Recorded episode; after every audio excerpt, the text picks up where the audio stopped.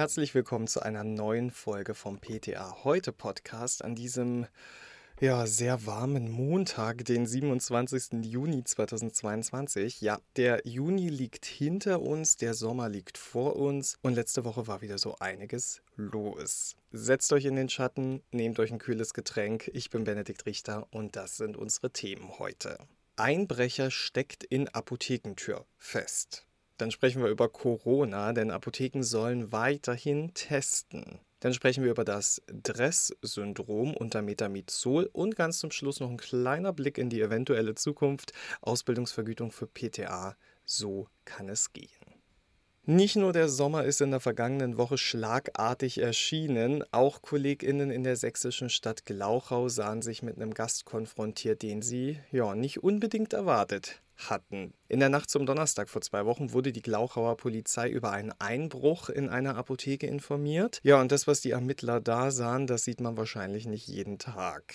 Der 30-jährige Einbrecher hatte die Schiebetür der Apotheke aufgehebelt, um in die Apotheke hineinzukommen. Dann hat er sich aus der Kasse rund 500 Euro Bargeld eingesteckt. Außerdem hat er angefangen, überall nach bestimmten Medikamenten zu suchen. Die Eigentümerin überraschte ihn dabei. Dann wollte er fliehen und blieb in der Tür stecken. Und genau in dieser Position fand ihn dann die Polizei. Draußen vor der Apotheke hat laut Zeugenaussagen ein anderer junger Mann gewartet, der wahrscheinlich der Komplize war. Beide Männer konnten in Gewahrsam genommen werden und bei beiden Männern reagierten Drug-Wipe-Tests positiv auf Cannabis. Das Duo muss sich nun wegen besonders schweren Diebstahls verantworten und ist bereits inhaftiert. Ja, bei einem Einbruch die Entdeckung machen. Davor hat es mir in der Apotheke immer ein bisschen gegraut. Das ist natürlich keine alltägliche Situation und ich habe es bisher zum Glück noch nicht miterleben müssen. Aber wenn man sich mal so umhört, dann kennt jeder von uns die ein oder andere Apotheke, in der mal jemand eingebrochen ist. Wie sollte man sich da verhalten? Also wenn ihr am Morgen die Ersten seid, die die Apotheke betreten und ihr stellt einen Einbruch fest oder der Einbrecher ist vielleicht sogar noch da, ganz logisch, ihr ruft die Polizei unter der Notrufnummer 110 an. Achtet bitte auf eure Sicherheit. Einbrecher seien zwar in der Regel keine Gewalttäter, sagt die Polizei, dennoch sollte man keinesfalls versuchen, die Einbrecher aufzuhalten. Was ihr aber machen könnt, ist euch Gesichter, Kleidung und sonstige Merkmale der Täter und des eventuellen Fluchtfahrzeuges gut einzuprägen. Solltet ihr den Täter vielleicht sogar erkennen, weil er zum Beispiel ein bekannter Kunde ist oder dergleichen, dann lasst euch das nicht anmerken. Also bitte dann nicht sagen, ach, Herr Meier, was machen Sie denn da? Eintreffende KundInnen sollte man kurz und knapp informieren, dass sie die Offizien jetzt kurzfristig nicht betreten können. Rezepte können über die Notdienstklappe oder außerhalb der Räume entgegengenommen werden. Gegebenenfalls kann eine Kasse betriebsbereit gemacht werden, um eine Notversorgung zu gewährleisten.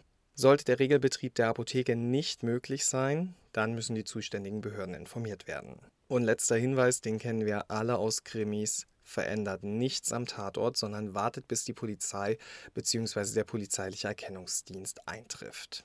Was ihr aber gern machen könnt, sind Fotos vom Tatort, also Einbruchsspuren und so weiter. Ein Einbruch hinterlässt vor allem wirtschaftliche Schäden, könnte man meinen, doch äh, für viele ist diese Erfahrung hochgradig traumatisierend. Beispielsweise können Hemmungen beim morgendlichen Öffnen der Apothekenräume entstehen, das Sicherheitsgefühl am Arbeitsplatz kann gestört sein. Da wäre eine Möglichkeit, dass Notfallpsychologen mit dem Team sprechen und helfen, das Ereignis zu verarbeiten. Außerdem kann es helfen, im Team über das Geschehene zu sprechen, beispielsweise bei einem gemeinsamen Abendessen nach Feierabend. Und noch ein kleiner praktischer Tipp, um besser vorbereitet zu sein. Werden Laptops oder Tablets entwendet, dann hat man im Ernstfall gegebenenfalls nicht alle notwendigen Nummern und Adressen parat. Da kann dann eine Tafel mit allen Notfalldaten, Kontakten und Kundennummern hilfreich sein, die zentral in der Apotheke ausgehängt oder abgelegt werden. So hat man dann im Ernstfall alle relevanten Daten griffbereit. Wir stecken zwar gerade mitten im Sommer, aber keiner von uns kommt so richtig dran vorbei, an den Herbst zu denken. Werden neue Corona-Regeln kommen? Werden wir wieder einen Lockdown haben? Wird Corona noch gefährlicher? Ja, der Corona-Expertinnenrat der Bundesregierung hat sich dazu mal Gedanken gemacht und in seiner elften Stellungnahme Empfehlungen für die Pandemievorbereitung auf Herbst-Winter 2022-2023 vorgelegt. Dabei ging das Gremium von drei möglichen Szenarien im Herbst aus. Einem günstigen, einem Basisszenario und einem ungünstigen. Das Bundesgesundheitsministerium hält das Basisszenario für das wahrscheinlichste. Hier bleibt es ja in etwa beim Gehabten. Neue Virusvarianten erweisen sich weder als gefährlicher noch als harmloser als die derzeit kursierenden. Dann sei damit zu rechnen, dass es über die gesamte kältere Jahreszeit zu einem gehäuften Auftreten von Infektionen und Arbeitsausfällen kommt. Trotz moderater Covid-19-Belastung der Intensivmedizin könnten diese Ausfälle erneut flächendeckende Maßnahmen des Übertragungsschutzes, also sprich Masken und Abstand in Innenräumen, aber auch Maßnahmen der Kontaktreduktion erforderlich machen. Das klingt harmlos, weil wir es gewöhnt sind, es hat aber durchaus schwere Folgen. Denn gehen wir nur mal von diesem Basisszenario aus. Würde man da keine Maßnahmen ergreifen, dann sei mit ca. 1500 Corona-Toten pro Woche zu rechnen. Ziel der BMG-Strategie für den Herbst ist, die medizinischen Kapazitäten nicht zu überlasten und die kritische Infrastruktur personell aufrechterhalten. Außerdem gilt es, schwere Krankheitsverläufe und Long-Covid abzumildern und Todesfälle zu vermeiden.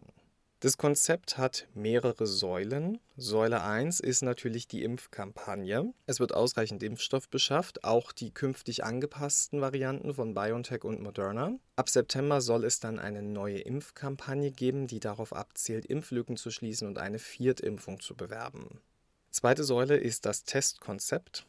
Das ist auch gerade für Apotheken sehr wichtig. Auch über den Sommer soll es weiter ein Angebot mit kostenlosen Corona-Schnelltests für Risikogruppen geben. Für alle anderen sollen Bürgertests künftig 3 Euro kosten. Grund dafür sind natürlich nötige Einsparungen im Haushalt. Das neue Konzept wird bis Jahresende etwa 2,7 Milliarden Euro Ausgaben verursachen und mit dem alten, da wären es noch bis zu 5 Milliarden Euro gewesen.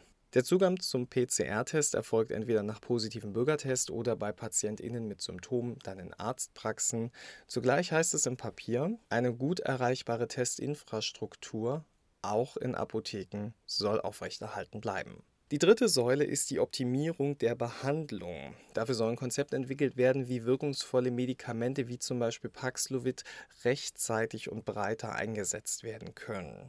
Vierte Säule ist der Schutz vulnerabler Gruppen. Auch die verspätete und unvollständige Datenmeldung soll beendet werden. Säule 6 ist das Schutzkonzept für Kinder und Jugendliche. Hier ist das oberste Gebot, Kitas und Schulen offen zu halten.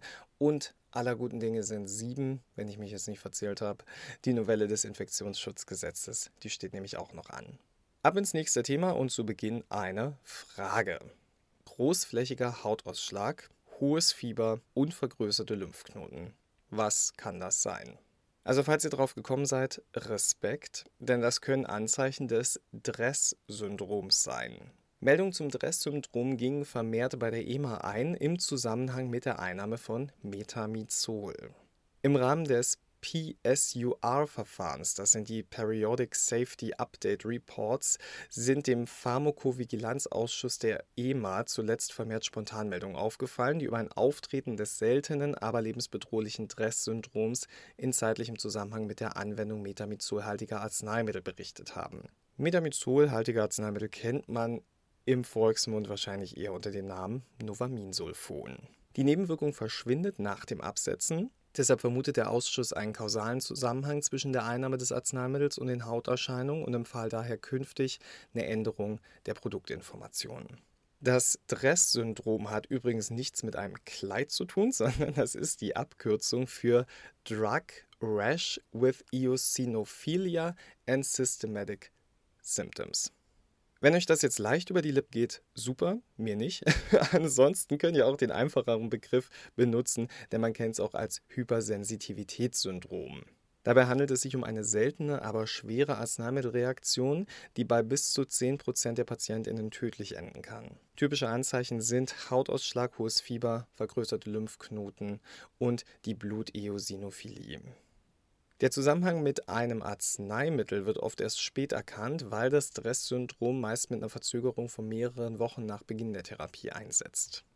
Metamizol wird sehr häufig verordnet, das heißt, die Sicherheit dieses Arzneimittels muss gewährleistet sein und bleiben und deswegen müssen jetzt Maßnahmen ergriffen werden. Nach Prüfung der Empfehlung durch den Koordinationsausschuss sollen daher ab sofort die Fachinformationen metamizolhaltiger Arzneimittel sowie die Packungsbeilage angepasst werden. Außerdem sollen Patientinnen und Angehörige der Gesundheitsberufe für mögliche Anzeichen eines Dress-Syndroms sensibilisiert werden. Treten Anzeichen der seltenen Hauterkrankung auf, ist das metamizolhaltige Arzneimittel sofort abzusetzen und darf nicht erneut angesetzt werden. Ja, nach dem Steven-Johnson-Syndrom und der toxischen epidermalen Nekrolyse haben wir mit dem Dress-Syndrom somit eine dritte, schwere, in 10% aller Fälle letale Hautreaktion im Nebenwirkungsspektrum von Metamizol. In unserem letzten Thema würde ich gern mal ein bisschen träumen von der bundesweiten Ausbildungsvergütung für angehende PTA. Ja, aber während ich nur träume, hat sich der Leiter der PTA-Schule in Eisenhüttenstadt konkrete Gedanken gemacht. In Eisenhüttenstadt, das weiß man vielleicht, befindet sich aktuell die einzige Schule für PTA in Brandenburg. Brandenburg, mein Heimatbundesland. Clemens Dründelberg leitet die Schule und er ist sehr engagiert. Bei einer Kammerversammlung hat er einen Vortrag gehalten zum Thema Ausbildungsvergütung und es liegt ihm am Herzen, denn seine Schule ist vom Mangel an PTA betroffen. 24 SchülerInnen kann er in einer Schulklasse aufnehmen. In diesem Jahr stellen sich nur noch 13 SchülerInnen der Prüfung. Der Rest der Klasse sei bereits abgesprungen. Das liegt daran, dass er eben auch SchülerInnen aufnehmen musste, bei denen er Zweifel habe, ob sie die Ausbildung durchhalten. Denn schließlich braucht er mindestens 18 Schüler, um überhaupt eine Klasse eröffnen zu können. Das Stipendienprogramm, an dem sich 95 Apotheken im Land Brandenburg beteiligten, sei gut. Fast alle SchülerInnen der derzeitigen Klasse hätten eine Stipendiumsapotheke gefunden und erhielten nun 150 bis 300 Euro im Monat. Einige hätten aber Probleme bei ihrer Suche. Insgesamt wünscht er sich ein größeres Engagement der Apothekenleitungen. Der PTA-Beruf sei laut Trünnelberg den SchulabgängerInnen immer noch recht unbekannt. Jede Apotheke, die PTA sucht, sollte in ihrem Schaufenster mit einem Plakat darauf aufmerksam machen, denn es handelt sich immerhin um eine sichere, krisenfeste und familienfreundliche Arbeitsstelle. Trünnelberg hat sich, wie gesagt, auch konkret Gedanken gemacht, denn er hat sich ein Modell zur Finanzierung der Ausbildungsvergütung überlegt zwei Varianten. In einer Variante würden die SchülerInnen 450 Euro in den ersten beiden Jahren erhalten.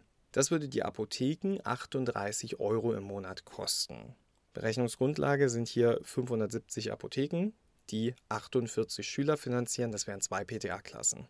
In der zweiten Variante erhalten die Azubis 450 Euro nur im ersten Jahr oder 225 über zwei Jahre und das wäre dann mit monatlich 19 Euro pro Apotheke zu realisieren. Mit 9,50 Euro im Monat könnten die Brandenburger Apotheken immerhin noch 225 Euro im ersten Jahr finanzieren. Letztere Option ähnelt dann dem Stipendienmodell, wobei hier die Summe von einer einzigen Apotheke aufgebracht werde. Ja, über diesen Vorschlag können sich die Brandenburger Delegierten nun Gedanken machen. Wie wichtig das Thema ist, zeigt auch ein Antrag, den die Kammer Brandenburg beim kommenden Deutschen Apothekertag in die Hauptversammlung einbringen will. Mit diesem soll der Gesetzgeber aufgefordert werden, eine Grundlage zu schaffen, dass PTA während der schulischen Ausbildung eine Ausbildungsvergütung bekommen.